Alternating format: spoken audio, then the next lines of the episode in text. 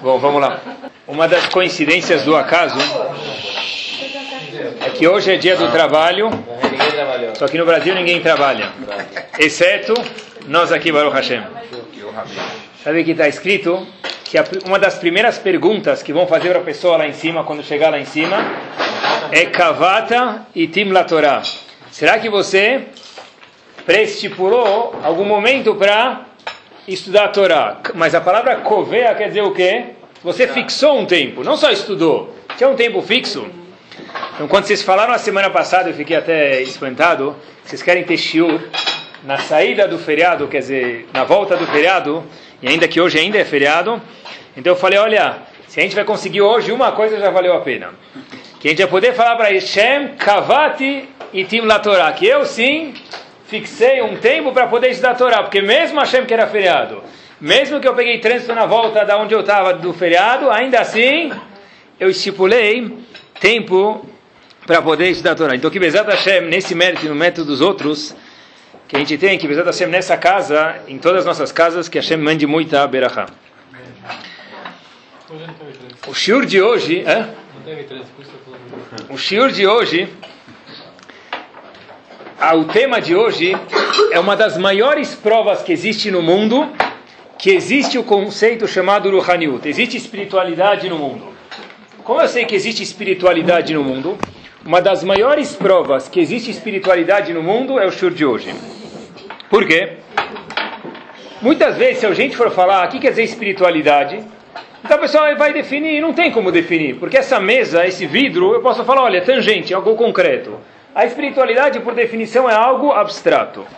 Mas a gente vai ver que a, a Ruhaniut, a espiritualidade, ela sim existe hoje. E de algo concreto. Tem algo muito curioso para provar para vocês. Já aconteceu que você está pensando numa música, comigo aconteceu diversas vezes, que estou pensando numa música e de repente minha outra metade começa a cantar. Eu falei, peraí, como é que é isso? Né? E ainda que minha esposa não gosta muito de música árabe, ela começa a cantar a música árabe que eu estava pensando. Peraí, isso aqui já é algo já é absurdo. Como pode ser que a pessoa está tá pensando uma música? Então até hoje eu sempre pensei, hoje não, mas até recentemente eu sempre pensei, o que, que acontece? A pessoa está pensando na música, ele canta baixinho, alguém escutou, gostou da música e trá, começou a cantar. Diz o maior aluno do Arizal, um dos maiores alunos do Arizal, que veio no ano de 1540, o nome dele era Chaim Vital. Um dos livros dele, tem livros muito profundos, mas uma das coisas que dá para entender, ele fala o seguinte: Uma das partes mais profundas, mais elevadas, mais santas que existe no mundo é chamado a parte das canções, da música. O que acontece é, quando a pessoa pensa numa música e ela gosta mesmo dessa música, já que a música está tão elevado lá em cima, nas partes espirituais, por ondas, vamos dizer, isso aqui passa para o próximo, e mesmo que você não cantou, ele acaba cantando a música que você pensou. Ou seja, quando eu estou pensando numa música e alguém do meu lado pensa na mesma música de milhares de músicas que existe, como que é isso? É Ruhaniut. Esperamos que a música seja algo bom. Se a música for besteira, então você está deturpando o teu Ruhaniut, a espiritualidade. Mas o que acontece de verdade é uma prova, talvez, que a gente possa dizer que a espiritualidade existe. Porque não tem ninguém aqui que de repente está pensando uma música e o outro começa a cantar a música. Você roubou de mim. Como pode ser que a mesma música, a resposta é que tem uma certa vibração no ar que a gente não vê, mas a Neshama sente e ela faz cantar essa música. Mais uma vez, esperamos que a música seja uma música boa. Por que isso, pessoal? Porque Hashem criou dentro do ser humano um certo chip, hoje a gente entende isso com celular, tem celular que você tira o chip, leva para onde for, troca o aparelho, a memória está lá dentro. Hashem colocou dentro do corpo de cada um, dentro do celular de cada um que é o corpo, um chip chamado Ruhaniut, espiritualidade. E desde a pessoa, homem ou mulher, criança ou adulto, essa pessoa tem um outro chip também que ela sempre recorre a ele. Da pessoa mais versada em Torá, a mais ignorante, a que menos teve a possibilidade de conhecer Torá. O que acontece? o indivíduo ele está em apuros. Nunca viu um tefilim na vida. O que, que ele faz quando ele está em apuros? Nunca estudou em escola judaica. Homem, mulher, idoso, jovem. O que, que ele faz quando ele está em apuros? Está em apuros. Está está em uma hora de aperto, está num sofrimento. Ele reza. Como reza? Você nunca foi numa sinagoga. Tem pessoas assim que nunca foram em sinagogas na vida. Em Israel, inclusive. Nunca foram. Nunca tiveram oportunidade, talvez. E de repente ele chega lá e o que acontece? Ai, o guarda está aí na frente, hoje é rodízio. Por favor, Hashem, por favor, Hashem. Que Hashem? Você nem sabe quem é. Não, agora Hashem. Eu nem sei quem é, mas eu rezo. De repente, ele chegou atrasado em casa, marcou para chegar às oito, né? Vamos dizer. E aí, de repente, meu caso hoje, e a esposa estava esperando, 8h15, 8h20, 8h30, ele vai de capacete para a portaria para buscar ela, né? Por favor, Hashem, dá um jeito, fura o meu pneu, vai dar alguma, né? Ele se suja de graxa, alguma coisa tem que acontecer lá na hora. Então a pessoa, sempre que ela está em apuros, tem um chip dentro da pessoa que faz com que ela queira fazer tefilá. Mesmo, mais uma vez, a novidade é uma pessoa que era completamente ignorante, nunca viu nada de Torá na vida. Por que isso, pessoal? O ponto é porque a tefilá, e é sobre isso que a gente vai falar hoje, a reza, a tefilá, ela faz parte de uma das necessidades que o ser humano tem dentro dele. Fato é que mesmo aquele que nunca aprendeu, mais uma vez, usa esse recurso em hora de apertos tentar falar algumas ideias de Tfilá, e é claro que as ideias que a gente já conhece, que todo mundo conhece as histórias, as ideias, vou tentar não repetir porque não vai adicionar nada para a gente. Procure alguma coisa de novo, que a gente possa aprender sobre Tefilá, entender o que, que Hashem quer através das nossas rezas, nossas Tefilot. Rahamim dizem para a gente, a Gemara fala em Brachot, que tem algumas coisas que estão no ranking lá, quase que na pole position, Rumosh Elolam, estão lá em cima, Ve'anashim Mezalzelim Baim, as pessoas desprezam isso. Uma das coisas, diz o Talmud, que é o que? A reza. Ou seja, a reza é uma das coisas mais importantes no degrau, no nível de 1 a 10 de espiritualidade, está entre número 1 ou 2, e as pessoas, por querer, ou talvez mesmo sem querer, acabam desprezando. O que, que se faz? Para melhorar isso, está escrito que a gente precisa estudar e conversar sobre isso, é o que a gente vai fazer hoje à noite. Comecei a pensar nesses dias que eu estava preparando o shiur sobre Tfilah, por que, que a gente sabe que o poder que o Yehudi tem em especial é tefilá? Está escrito que os goim, o poder deles é na mão. Ayadaim, Yedesav, Esav, que representa os outros povos, é na mão, é no braço, é na musculação, é no tanque, é nas bombas atômicas. Os Yehudim, aonde está o poder dos Yehudim? Veakol, Kol Yaakov. O barulho, a voz, o som, isso aqui é dos Yehudim. Quer dizer, por que, que a gente tem esse poder a mais que os Eudim têm de Tfilá e que os não Eudim não têm, ou deles é na mão? Qual o poder que a gente tem? Por que, que ele vem o poder da Tfilá? Se a gente começar a olhar na história, pessoal, é incrível como tudo se encaixa. Hashem criou o mundo. Para quem ele criou o mundo? Talvez para os Eudim, mas o começo do mundo foi para todo mundo. Teve o dilúvio. Quem participou? Não tinha Eudim ainda, todo mundo participou. A primeira vez que Hashem se refere ao nosso povo Yehudi foi quando? Quem foi o primeiro Yehudi que teve? Avram Avinu. Hashem vai se referir diretamente a Ben Israel pela primeira vez na história a Avram Avinu. Avram Avinu, todo mundo conhece a história, casa com a esposa dele. Como chama a esposa? Sará e Sará. Só que aí a velha história conta no Humash, claro, que Sará não tinha filhos. Tá bom? Sara reza e tem um filho chamado Yitzhak. Hazak Baruch Mabruk. Yitzhak casa, por sua vez, fica velho, casa com Rivka. Rivka também, por coincidência, parece, não tinha filhos. Ela reza para Hashem bastante e tem um filho chamado Yaakov. Dois filhos, mas um deles é chamado Yaakov. Yaakov casa com duas esposas. As duas eram estéreis. Duas. Tanto Leá quanto Rachel. Leá também era estéreo, fui procurar no Humash. Aparece isso em Parashat Vayetze. Vayar Hashem que senua Leá.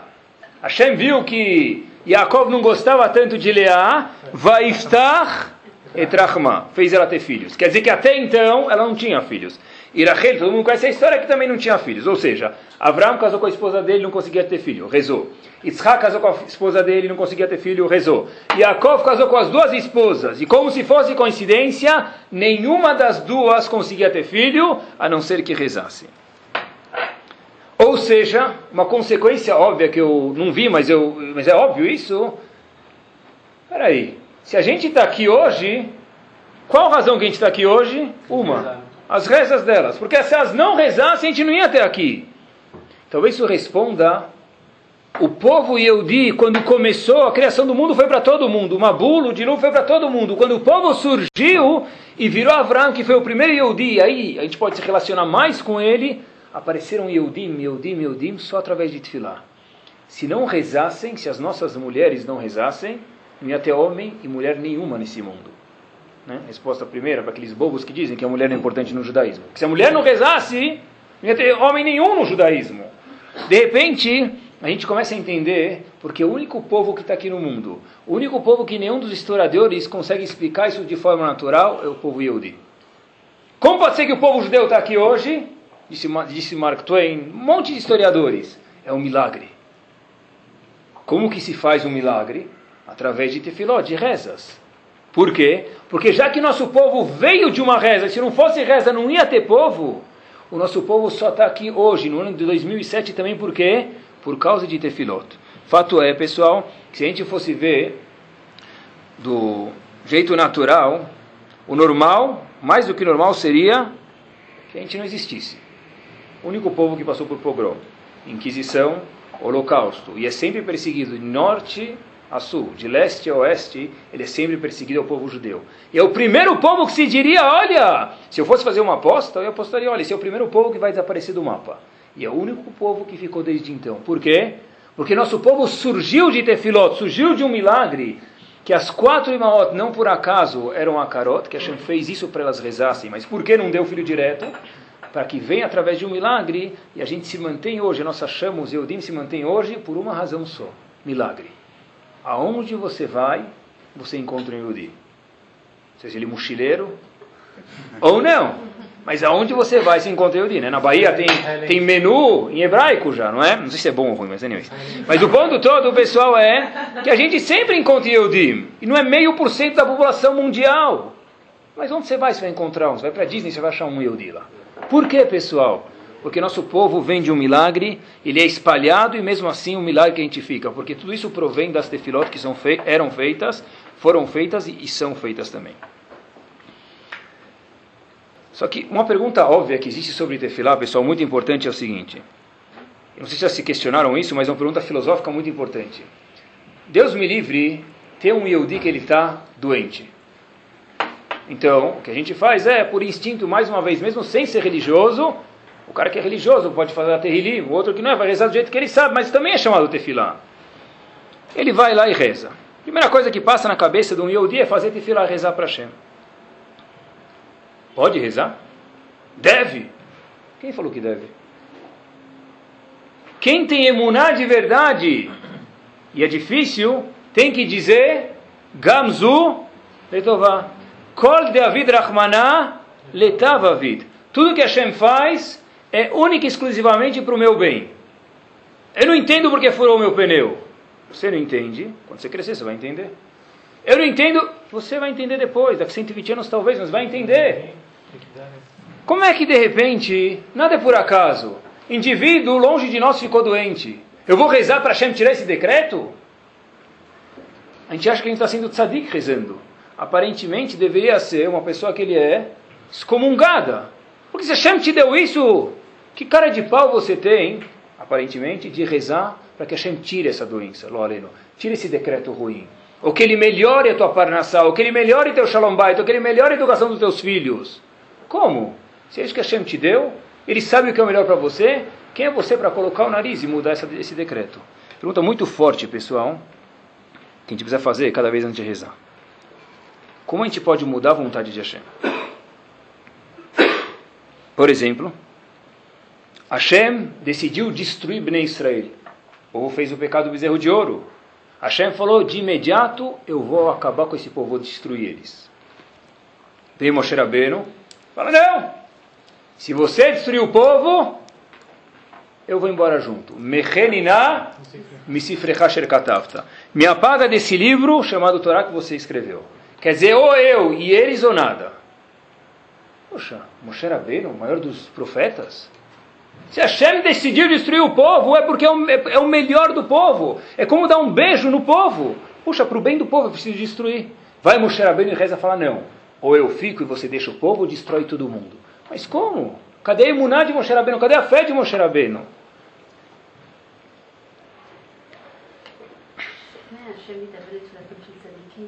Sim, mas Hashem quer as nossas tefilot, mas ainda tem que entender, Hashem quer minha tefilá, tá certo? Então que eu possa fazer teilim, mas eu não posso mudar um decreto que Hashem fez. Por que Hashem faz um decreto de um jeito ruim para que eu possa melhorar? Se tudo que Hashem faz é para o bem, como que eu posso me ousar melhorar? Vamos ver como funciona isso nos parâmetros da tefilá, é muito interessante isso, pessoal. Deveria aparentemente ser uma haverá reza, não é? Se alguém parar de escutar o shur aqui, nunca mais vai colocar tefilim. Então, por favor, continuem, pessoal. Tem, muito, tem dois, três lugares que aparecem essa ideia. Um deles tem um livro chamado Sefer Karim. O nome do Rav era Yosef Albo, já faleceu, um livro antigo. Tem outros dois lugares que aparece isso, talvez. Ele diz o seguinte: A tefilá nunca fez, e se fez, quem pensa assim está equivocado, a tefilá nunca quis mudar a vontade de Hashem. Se a vontade de Hashem, a pergunta está correta, se a vontade de Hashem é que pessoa X ficasse doente, eu não posso mudar essa vontade, porque Hashem sabe melhor do que eu o que fazer. Como que a gente reza? Como funciona essa máquina poderosa, essa máquina turbinada chamada Tefilá? Diz Rav Yosef o seguinte, a Tefilá vem para mudar quem? A pessoa. Olha que fantástico, pessoal. Ou seja, não vem mudar Hashem, vem me mudar. Por exemplo, voltando ao exemplo que a gente deu antes, Sará não podia ter filhos. Sará rezou para Hashem. Hashem falou, obrigado, em vez de ser chamado Sarai, eu vou te chamar o que? Sará. A mulher de Abraão Avino anterior, Sarai, não vai ter filhos. Mas você, Sará, vai sim ter filhos. Ou seja, a tefilá é um instrumento que nunca quis, e é um equívoco pensar que a tefilá vem mudar a vontade de Hashem, porque a pessoa que pensa assim, lo aleno, ele está sendo uma pessoa que não tem emuná, porque Hashem sabe melhor do que eu que é bom para mim. Amém. Hashem sabe melhor do que eu o que é bom para mim. Só que quando eu faço o tefilá, eu não sou mais o mesmo eu, eu sou outro eu. E esse outro eu merece novos decretos. É isso que a tefilá faz, pessoal. Ou seja, o seguinte, a pessoa X que rezou, quando ele rezou, ele era X, antes de rezar. Quando ele reza, ele tem que virar X mais um. X merecia até o decreto. X mais um não merece decreto. Por consequência, ele caiu fora daquilo. Quer dizer, mais uma vez, Moshe Rabbeinu nunca quis mudar a vontade de Hashem. Sarah nunca quis mudar a vontade de Hashem. E nós também não queremos, a gente quer mudar a nossa definição do que, que qual é a minha definição de pessoa. Rav Dessler fala uma coisa muito bonita. Como que Moshe Rabbeinu então rezou para Abnei Israel? Se todo o ponto é que não é para mudar a vontade de Hashem, é para mudar a minha definição, como Moshe Rabbeinu ousou rezar em prol de Bnei Israel, em prol do povo, depois do pecado do bezerro de ouro. O que, que adianta? Não, foi eles que, não foram eles que rezaram. Boa pergunta. Vamos ver como a gente faz isso. Muito bem. Se é para mudar a minha realidade e ele não está a mudar a realidade dele, como é que eu posso rezar por ele? Diz Rav Dessler no Mirtav Melial, Aleph, página 149, é o seguinte. Moshe Rabbeinu quis mudar a realidade de Benei Israel, dos próprios Eudim. Hashem está falando o seguinte, eu vou destruir o povo. Moshe Rabbeinu fala, sabe o quê? Se você destruir o povo, me destrói também. Olhem que bárbaro. Espera aí. Quando eu falei isso, eu, Moshe Rabbeinu, falei isso, o que quer dizer? Que o povo faz parte de mim e eu faço parte integral do povo. Então esse povo não é o mesmo povo que era meia hora atrás. Esse povo, a partir da reza de Moshe Rabbeinu, virou o quê? Um povo com upgrade. Hashem disse, você tem razão. Esse povo não merece ser exterminado por completo. Tiveram castigo depois do pecado de bezerro de ouro, mas não exterminou por completo. Por quê? Porque não é o mesmo povo meia hora atrás, a gente Moshe Rabbeinu rezar. Diz Abdesler a mesma ideia. Quando a pessoa reza, quando Moshe Rabbeinu rezou para o povo, ele mudou o quê? A definição do povo, porque ele falou, olha, até um minuto atrás era um povo e eu era Moshe Rabbeinu líder deles. Agora quando eu falei, se você me destruir, destrói eles também, o que eu estou falando? Eu e o povo somos uma coisa só. Poxa, opa, isso é um outro povo com Moshe Rabbeinu fazendo parte integral desse povo. Nesse momento, eu não vou mais destruir o povo, mudou o decreto. Ou seja, pessoal, o ponto é que Tfilah nunca quis, nunca a gente pode falar que a Tfilah vem mudar a vontade de Hashem, uma pergunta filosófica muito importante, mas a gente vem mudar a nossa realidade. No momento que eu mudo a minha realidade, automaticamente eu mudo o decreto, porque a pessoa que eu era ontem merecia esse decreto, quem eu sou hoje não merece mais. E olha como os quebra-cabeça se encaixa, pessoal. Quando a gente acha, Baruch Hashem, uma ideia interessante na Torá. Então, sem filar, Você não vai poder mudar princípio com chuva, então. Pode mudar com chuva também. Não, só com chuva, porque para você mudar de pessoa você precisa fazer chuva. Isso. Para mim mudar de pessoa, para mim ser uma nova pessoa, você tem razão, eu preciso fazer chuva. Para mim crescer, a novidade é que esse chip que a gente tem dentro de nós chamado Tfilá, Tfilá é para Mekarev, o homem, para Hashem. Cada vez que eu rezo, eu estou mais próximo. O homem que estava um quilômetro de Hashem merecia aquele decreto. O homem que está 999 metros já não merece mais esse decreto. Porque a tefilá de hoje me fez mais próximo dele. Assim se espera. E olha como as coisas se encaixam de um jeito perfeito, pessoal. Tem três pilares no mundo. Três pilares que, você é grande engenheiro para saber, só tem três, e o mundo é pesado demais. Se eu tirar um dos três, nem torre de Pisa não fica, destrói. Ala Torá, Ve'al Avodá, Ve'al Gemilut Hassadim. Três pilares. Torá, Avodá, Torá quer dizer o estudo da Torá, Avodá é a reza, e Gemilut Hassadim é atos de bondade. Quer dizer, um dos pilares do mundo é a reza. Para a gente ver quanto que é importante. Se um dos pilares do mundo é a reza, ela tem que aparecer na Torá.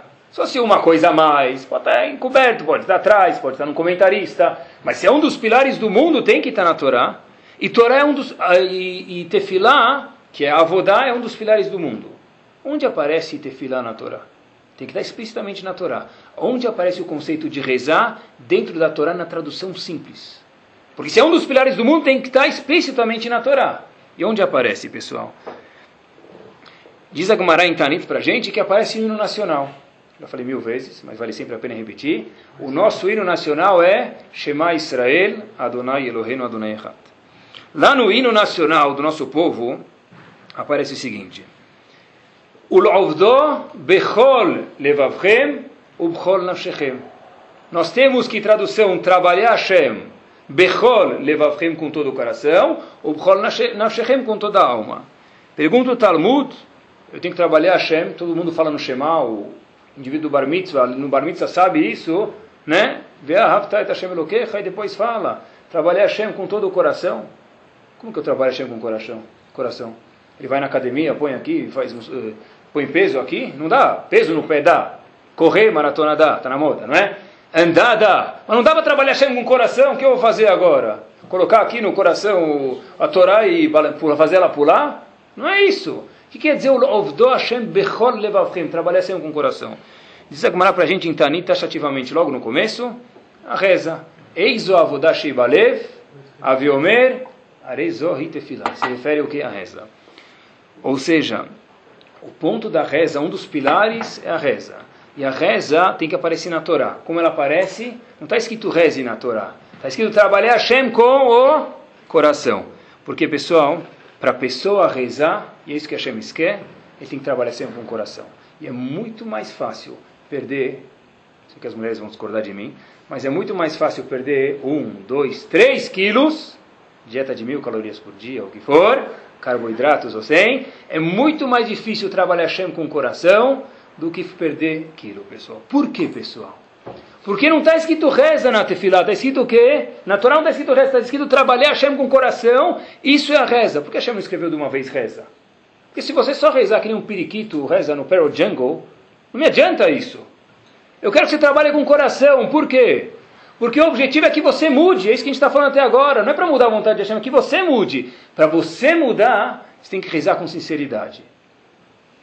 Uma pessoa, por exemplo, o pessoal, que ele reza, não sabe nem a tradução da reza. Poxa, tenho pena dessa pessoa. Eu, mas não é todo mundo que estudou que nem você em Shiva. Tem razão, tive méritos, tem razão. Porém, todo mundo pode ir comprar um Sidur em português, tem inglês, tem francês, tem Yiddish, tem árabe, tem língua que você quiser, tem russo até. Traduz a Midah. Traduz o fim da Midah, o fim Baruch Ata Hashem Rofeh Oleamo Israel. Baruch Ata Hashem Mevarech Hashanim. Hazito. A pessoa fica uma hora na reza de manhã, meia hora à tarde, meia hora à noite. Yom Kippur só reza. O dia mais santo ele só reza. O que, que está falando? Sei lá. Mas Tefilá não é chamado reza, é chamado Avodah Shebalev, a gente acabou de ver. O próprio hino nacional no Shema está escrito trabalhar Hashem com o coração. Quem é a reza? Se não sei o que eu estou rezando, pessoal, como é que eu vou mudar? E se eu não mudar, a reza não adiantou quase que nada. Se não adiantar nada, então ficou é perda de tempo. Então, na verdade, pessoal, se a pessoa pegar e traduzir um pouco do que ele está rezando, tenho certeza absoluta, já fiz isso com os alunos da Enchivá, a reza fica diferente, a minha vontade de rezar fica diferente, meu sorriso quando eu falo com a Hashem fica diferente, o meu dia também é diferente, pessoal. Então, o que a gente explicou até agora, e ninguém tem, mais uma vez, razão para não fazer isso. Não dá para fazer tudo em um dia, mas se a gente pegar traduzir uma tefilá por dia, depois de um ano a gente vai saber quase toda a tefilá. Pega o Shema, ou o Modeani, ou Birkot HaShachar, ou Amidah, ou o Kiddush de sexta-feira à noite. A gente fala que do sexta-feira à noite, já está falando do abracadabra lá. Se apareceu um passarinho da cabeça da equipa dele, ele nem sabe o que falou, Razito. Em Kiddush, já que a gente falou isso, pessoal, a pessoa que fala o Kiddush não sabe o que ele está falando, de acordo com muitos comentaristas, não valeu nada. Coitado, gastou tempo, vinho, né? Aquele vinho lá doce, razito, né? E desceu lá, estava quente, queimou lá, chegou, ele sentiu todo o caminho aqui, né? Parece raio-x, ele desceu o vinho até o estômago, ele sentiu tudo. E não fez Kiddush. O que ele está falando Kiddush? Que Hashem santificou o dia. Lê tradução do Kiddush, anota no teu livrinho de Kiddush, conta para tua família o que você está falando. Tefilá é mudar. E para mim mudar é indispensável que eu saiba o que eu estou falando. Tá bom, até aqui é interessante. Deixa eu falar para vocês uma pergunta que ficou em aberto que talvez eu poderia enganar vocês, mas eu não quero, porque Baruch Hashem achei a resposta. Moshe Rabbeinu rezou para o povo e melhorou o povo porque ele falou, eu e o povo nós somos uma coisa só. Mudou o status do povo e Hashem não destruiu o povo. Depois do pecado do bezerro de ouro, assim a gente falou. Como que adianta, se tem um amigo que estudou comigo há 10 anos atrás, e eu escutei que ele está hoje na Indonésia, nunca falei com ele, eu não sei se ele anda com as mãos ou com a perna, eu já não, nunca mais vi ele, não sei quem, faz tempo, mas eu gosto dele. Eu escutei, fiquei triste, estou rezando por ele. Né? Que Yehudi que não gosta do outro, não existe isso. Então ele vai lá e ele reza por outro Yehudi. Eu vejo que o meu amigo lá está sempre lá jogando panela na cabeça da esposa. Eu não aguento mais o barulho, então vou rezar para ter shalom bait. Eu também tenho shalom, porque eu não aguento barulho, não é? Tá bom? Então aí também para o teu bem, não sei se é meio egoísta, mas também vale, né? Meu amigo precisa de parnassal, ele precisa de juízo. Ou o que, que eu faço? Se uma, o que, que uma mulher faz? Uma mulher muito tzadeket, o que ela faz? Ela já tem né, boa empregada, ela vê que a, a outra vizinha precisa de uma boa empregada. Isso precisa rezar muito, pessoal. Difícil. Né? Eu vou rezar para que ela tenha uma boa empregada. Pode rezar para isso? Não pode. Deve. O que é um casal sem uma boa empregada? Nada. Principalmente, pessoal, se eles têm filhos, né? A principal parte de Shalom Bait é ter bom empregado. Depois a gente pode ver o resto. Né? Vocês acham que é piada, mas é verdade. Então, como que a gente faz? Eu preciso rezar para o meu amigo lá que eu nunca mais vi ele, para o outro vizinho que não tem empregada, para o outro que precisa de parnassá, para o outro para ter juízo. Como que funciona isso, pessoal?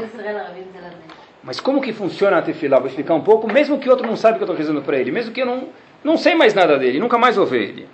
Falando só de Shalom Bait, eu vi uma coisa muito interessante. Uma vez, minha esposa me contou isso. Uma vez, tinha uma uma mulher, e essa mulher entrou na farmácia. Então ela chegou na farmácia lá, foi aqui na esquina, na, droga, na drogaria, falou, olha, eu gostaria, pegou uma lista lá, queria um Tilenol, um remédio um pouco mais forte para dor de cabeça, dor de garganta, gastrite, enxaqueca, calmante, pressão alta. A mulher falou, é, é para você? O atendente falou, ah, mas não parece que está doendo tudo isso. Falou, não, eu estou fazendo a minha lista de casamento. Aqui, né? Então, pessoal, tem pessoas uma coisa a gente vai lembrar do Shura, piada. Então tem uma coisa, pessoal, que precisa rezar mesmo, Shalom Bait. Se a gente não rezar, não vem, né? Talvez é uma boa novidade, né? Imagina, no convite vem agora lista de casamento na drogaria São Paulo. Bom, anyway, voltamos. Então, pessoal, a pergunta que se faz é o seguinte: como é que eu posso rezar para uma outra pessoa se eu não tenho nada a ver com ele? Moshe Rabbeinu falou: eu sou parte do povo. Mas aqui talvez eu não sou parte dele. Como eu posso rezar para ele se todo ponto é para que ele se aproxime de Hashem? Ele não fez nada. Tem um Rav que viveu relativamente há pouco tempo atrás, Rav Elia Lapian, e foi Rav do Mashgiach de Leikut. Esse Rav Elia Lapian disse o seguinte, como funciona essa tefilá? Quando Reuven, nossos famosos personagens, Reuven e Shimon, quando Reuven reza por Shimon, o que aconteceu? Se não fosse Shimon, Reuven nunca teria feito aquela reza com mais fervor, ou aquele capítulo de Telima mais, ou daí por diante. Ou seja, Reuven mudou o status de Shimon sem ele saber. Por quê? Porque no momento que Reuven reza por Shimon, Reu, Shimon foi a causa que gerou com que Reuven rezasse a mesma reza com mais fervor, ou pode ser uma outra reza. Isso fez com que o status de Shimon mudasse e nesse mérito talvez ele foi curado. Olha, ou seja, a gente vê que o mesmo Yesod, a mesma ideia se repete. A reza não é para mudar a vontade de Hashem, mas é para mudar o meu status. E mesmo quando eu rezo por outra pessoa que nunca sabia que, que eu rezei, antes ele ficou doente e agora não merece mais ficar doente porque ele mudou o status dele. Ou eu mudei o status dele. E pessoal, a Tfilá é a maior prova do mundo que existe Ruhaniut. Não tem uma pessoa aqui que não viu aquela famosa, aquela famosa foto, né? Soldados pararam na frente daquele muro chamado Kotel Amaravi. Soldados que nunca, alguns não tiveram oportunidade nunca na vida de colocar tefilim. Essa é história mesmo. 7 de junho de 1967, Guerra dos Seis Dias. Na frente do Kotel, todo mundo já viu aquela foto. Eu quando olhei, eu olhei a foto de novo para poder descrever melhor para vocês antes de preparar o show. Pegou aquela casqueta, aquele como fala, isso, capacete dele, que ele tinha na mão, segurou assim em cima do coração, só olhou para o cótel sem falar nada. Cótel, muro de pedras. E na época, o que tinha na frente do cótel?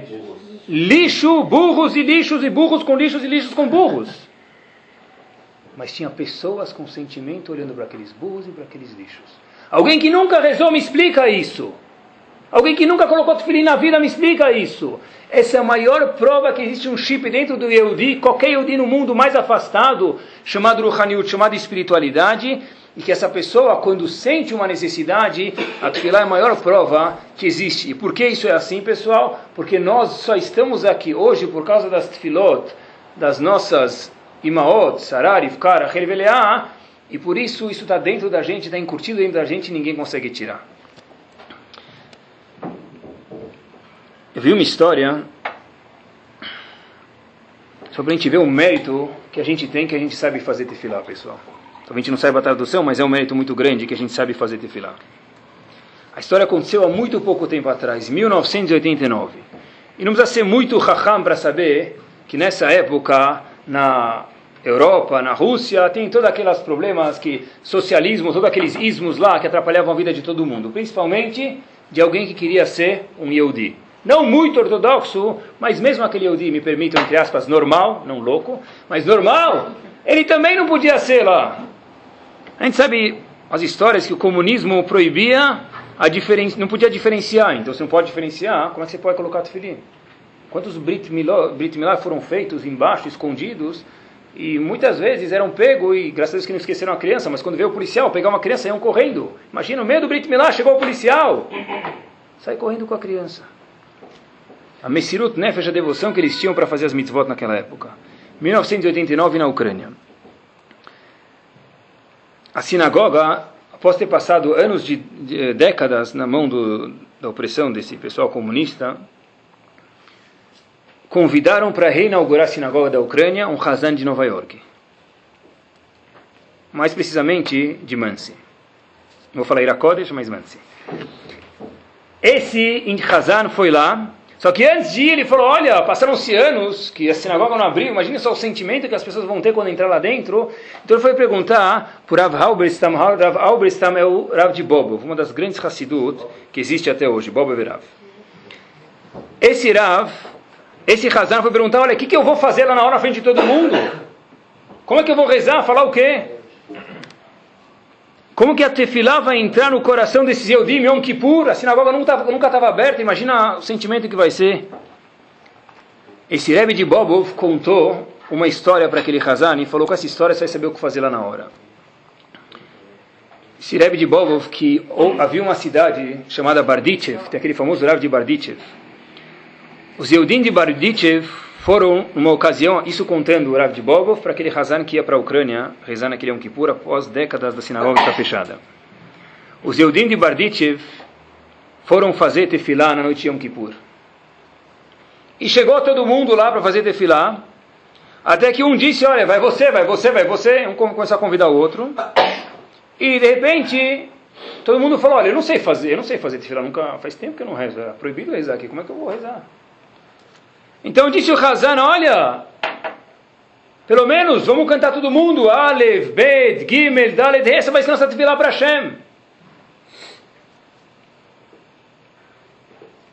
Chegou o indivíduo lá, se assim, encontrando o Rebbe para o Hazan, Havod, Fadal, vai você. Fadal não, porque era na Europa, mas... Eh, vai você, Bechuvet, vai você. Alef, Bet, começa e a gente repete. Disse aquele senhor, eu não sei falar Alef, Bet. Como eu vou rezar? Isso Rebbe de Bobov, que aconteceu naquela época foi que o Hazan gritou Aleph e todo mundo repetiu Aleph.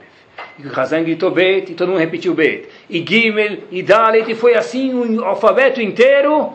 E esse foi o Yom Kippur deles. Eu não sei quanto tempo demorou. Você deve estar curioso fazer quantas vezes repetiram o Aleph Bet. Se eles aprenderam, decoraram no fim de Yom Kippur ou não, espero que sim. Mas passaram-se mais, pessoal, de 20 anos na Ucrânia. E esse Hazan foi com essa história na cabeça. Ele chegou lá, 20 anos a sinagoga fechada, ele abre e fez, tentou fazer Aleph Bet e muita gente não sabia. Nem tentou abrir o Sidur. E a Tfilá na Ucrânia em 1929 foi Aleph, Aleph, Bet, Bet. Disse Hazan que a Tefilá que mais me impressionou em todos os meus anos de vida. É um Hazan muito bom em Mansi. Mansi, quem já viu, é só se vê judeu na rua. Quase. E de repente, a Tfilá que mais impressionou esse senhor foi o quê? o Aleph Bet da Ucrânia. Por que eu conto essa história para vocês, pessoal? Para ver que interessante. Por que aqueles Yehudim foram rezar Aleph Bet? Se eles nem sabem o que eles estão falando e nem sabem falar Aleph Bet. Porque está dentro de todo Yehudi rezar. Não existe. Ele passa na frente, é um, é um imã que atrai ele. O homem não precisa rezar na sinagoga, ou precisa, a gente vai ver daqui a pouco, mas eu rezando, se eu falar para Hashem, me ajuda, isso também é uma tefilá. Se eu falar quando acender a vela de Shabbat, Hashem me ajuda a ter Shalom Bait, me ajuda a educar meus filhos, me ajuda a parnassar do meu filho, isso também é tefilá. Para que, que tipo de coisa tem que se rezar para Hashem? Qualquer coisa. Quanto mais banal for a coisa, melhor. Porque mostra que você tem mais confiança em Hashem. Pode dizer até em Yiddish ou em árabe, se você quiser. Não faz diferença. Pessoal, a gente tem mérito de saber o Aleph Bet. As pessoas da Ucrânia não tinham. E é um mérito mesmo. A gente tem o mérito de poder ir numa sinagoga, duas esquinas da nossa casa ou três, e escutar e responder Amém. Responder Amém e Reshemerabá, onde está escrito que uma pessoa que lo aleno, sem exagero está escrito no Talmud, mas é que voto, que tem um decreto ruim, de Deus me livre, pior coisa, de 80 anos de vida, que é a vida inteira da pessoa, se ele responder um Amém e Reshemerabá, não precisa balançar. Sabendo, 70 anos, melhor, obrigado, 70 anos de vida, se ele responder um Amém e Reshemerabá, sabendo a tradução e com voz alta, não voz alta como menino pamonha, para não rirem da cara dele, mas voz alta, quer dizer, sem falar com vergonha, voz alta, isso é minha tradução, se Ló Alena, essa pessoa tiver 70 anos de decretos ruins, Hashem rasga esse decreto e joga no lixo, por causa de um Amém em Hashem Rabá. A gente sabe, pessoal, abrir o Sidur. A gente sabe, pessoal, falar Shema Israel. E tem milhares de Eudim que não sabem. Uma vez eu fui numa sinagoga, e eu vi, era um bar mitzvah, pessoal, e eu vi pessoas que, coitado, sabe, nunca sabe que ele coloca o tefilim, o tefilim começa a cair. Coloca o tefilim, começa a cair. Parece uh, o negócio do cavalo, né? Começa a cair da cocheira lá. Ele começa a cair, razita, o tefilim, ben ainecha, ele leva no literal, fica no meio dos olhos, no nariz o tefilim da cabeça do cara. Coitado, não cumpriu mitzvah de tefilim, mas ele não sabe, coitado. Então ele fica lá abrindo o sidur, ele olha para um lado, olha para o outro. Puxa, e quando eu vejo essa pessoa, eu falo, tomara que o Shema chegue rápido, porque ele vai saber rezar o Shema, pelo menos alguma hora ele vai acordar, vai poder falar alguma coisa com a Hashem. Dá pena mesmo. Eu estava uma vez numa sinagoga, chegou o Shema Israel, me desculpem a curiosidade, eu demorei mais para fazer o meu. Esse indivíduo colocou a mão na cabeça, todo mundo colocou, ele olhou e eu fiquei espiando, me permitam a curiosidade, não sabia falar Shema Israel, Hashem Eloquim, Hashem Echad, isso é de chorar. Tem Yehudim que não sabem falar primeiro verso, Shema Israel, Adonai Elohim, Adonai Echad. Pega o vendedor de vocês, pega o comprador de vocês, pega o cliente de vocês, se ele for bom, pergunta para ele. Não sabe! E se sabe, certeza não sabe falar A gente sabe é um mérito, pessoal. É um mérito que a gente não pode desprezar. A gente pode falar com o Kodosh Baruch Mas esse mérito, mais uma vez, só se a gente souber a tradução. E por que eu falo isso para vocês?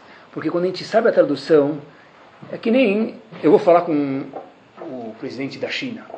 Vem lá o imperador lá.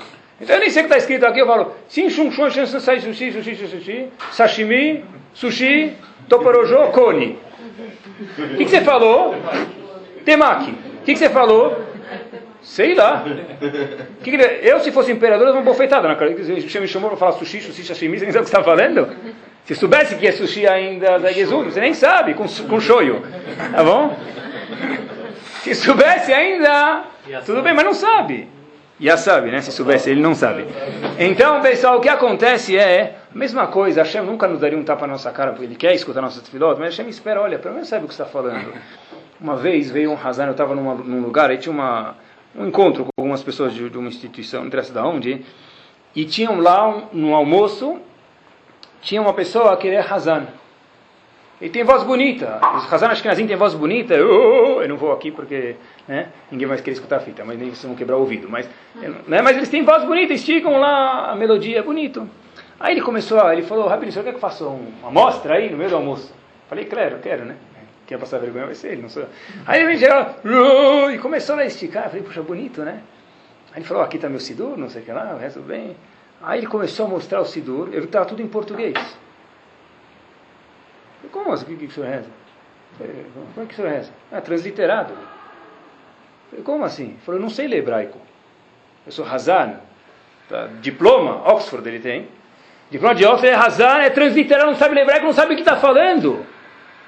Ele também está pensando na novela das oito. Que tipo de Hazan que é esse? Que falasse em Alefbet na sinagoga seria melhor com certeza. Pessoal, tem Hazanim assim hoje em São Paulo. Não sabem, não sabem ler hebraico. Nunca foram educados, pode ser. Não sabem nem a tradução e não sabem o que está falando. Isso é Hazan? Isso é o que vai liderar a comunidade? Onde vai chegar a comunidade com esse cara na frente?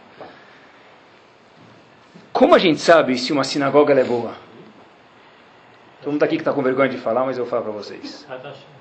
Quanto tempo demora para acabar a reza? Né? Eu não quero saber que horas começa, quero saber que horas acaba, né?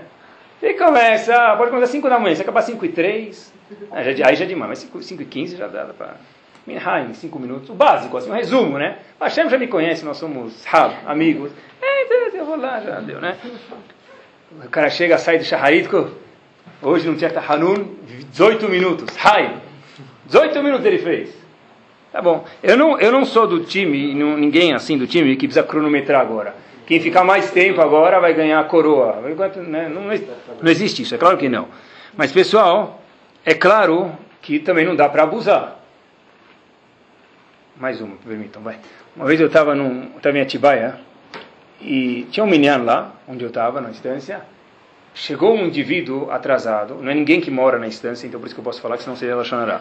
Um indivíduo que veio de outro lugar, estava em outra cidade, sei que ele estava fazendo, chegou lá, aí ele chegou atrasado. Acontece, talvez está veio de longe, tem boas justificativas. Eu não estou exagerando, ele começou a me dar, ele esperou a gente acabar, ele fez a me dar Shem Sefadet Tiftach, até terminar do chá, eu cronometrei, não deu 10 segundos.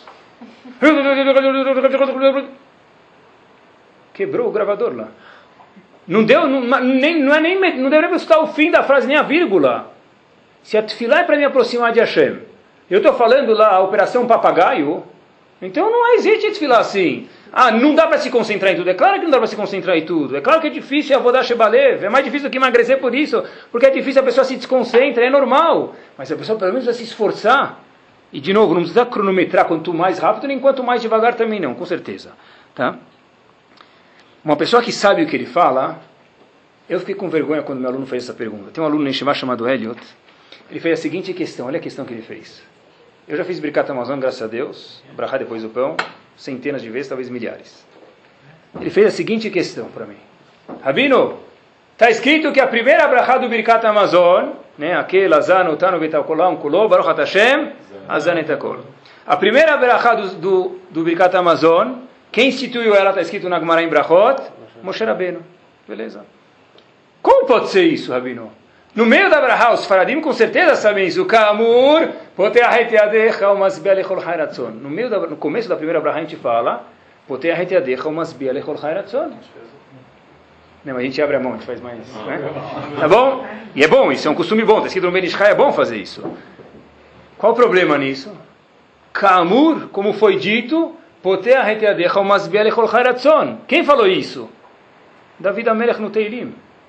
Como pode ser que Moshe Rabbeinu instituiu a Brachá se está escrito como David Amelech falou no Teilim, Moshe Rabbeinu veio centenas de anos antes de David Amelech. Falei para ele, não sei a resposta. Não só que não sei a resposta, é que eu tenho vergonha do meu Birkat Amazon.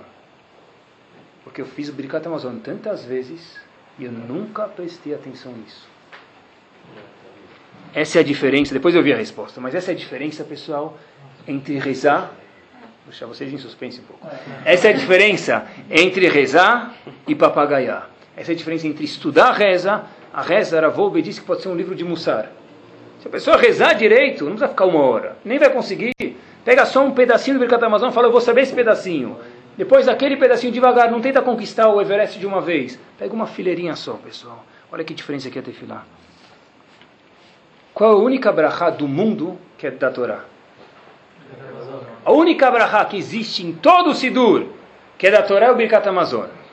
Quer dizer que o Birkat Amazon talvez seja mais importante que a Neilá de Yom Kippur. Todo mundo vem para escutar o shofar. É importante, não Deus me livre. Mas o Birkat Amazon é uma mitzvah da Torá, e a Neilá de Yom Kippur não é mitzvah da Torá. O Sidur foi feito antes da Gemara. Se eu tenho uma Gemara e um Sidur, o que eu ponho em cima de quem? O Sidur vai em cima da Gemara. Parece que é importante, pessoal. Quem não faz Birkat Amazon, que pelo menos no Shabbat faça. É a única mitzvah da Torá, única, única mitzvah não, única berachá que existe da Torá.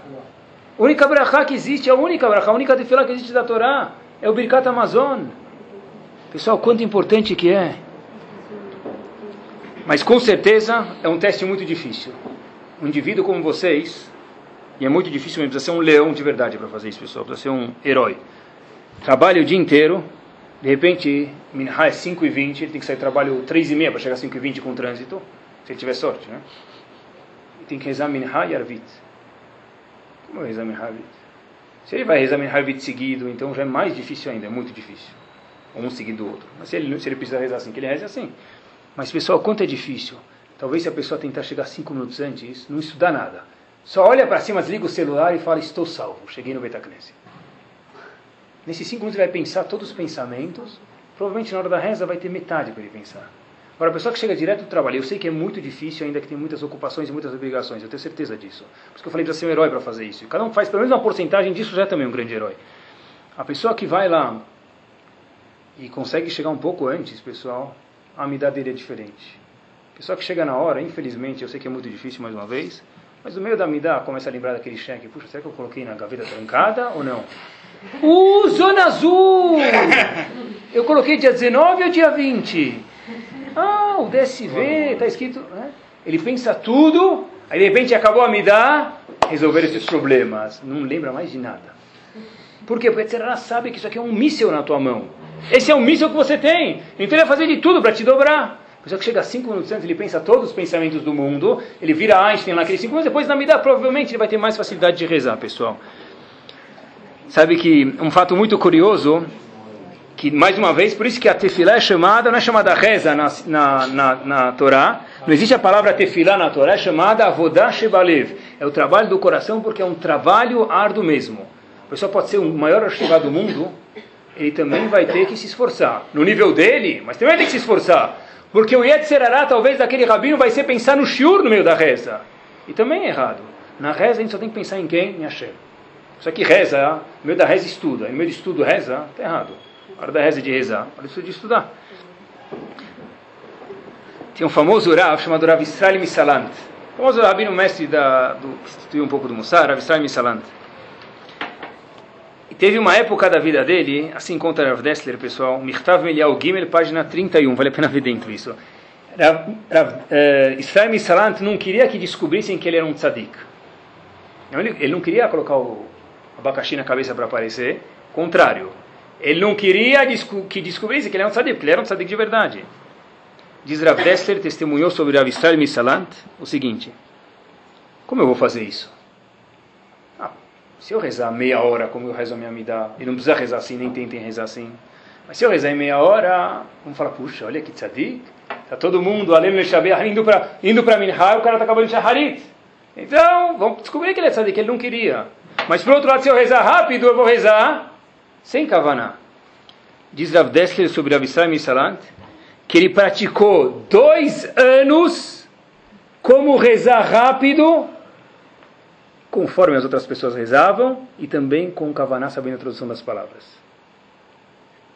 Não que ele praticou para rezar mais devagar, ele teve que praticar para rezar rápido, que ele não queria aparecer. Imagina, dois anos ele praticar. Dois anos? Eu faço isso aqui em dois minutos. É porque eu não sou Rav Salam Salant. ele, para rezar rápido e rezar sabendo o que ele estava querendo saber, e para a gente, Kavaná, me permitam, é saber a tradução das palavras. Essa é a melhor Kavaná que existe. A melhor intenção é não usar balançar, não usar ir no mikve fazer crau, peito, costas e borboleta. Kavaná é o que? Saber a tradução das palavras. Pega um sidur, o meu sidur está todo rabiscado. Rabisca lá, faz aqui, faz uma estrelinha, falou acorda, põe um sorriso, sahenom, hora de acordar não dorme. Põe lá, traduz a palavra, escreve. Uma pessoa que reza a Midah, ele não sabe até a tradução, até Baruch Hashem Magen Avraham, a Midah dele não valeu, me permitam, quase que nada. Se fosse, se a gente soubesse que essa pessoa está escrito na Allahá, ia voltar e rezar direito, a gente mandava ele rezar a Midah inteira direito. Porque a gente não sabe se ele vai fazer o mesmo erro de novo. Quanto é importante saber o que a gente está falando, pessoal, e se concentrar no Sidor. E o último ponto, pessoal, só para terminar.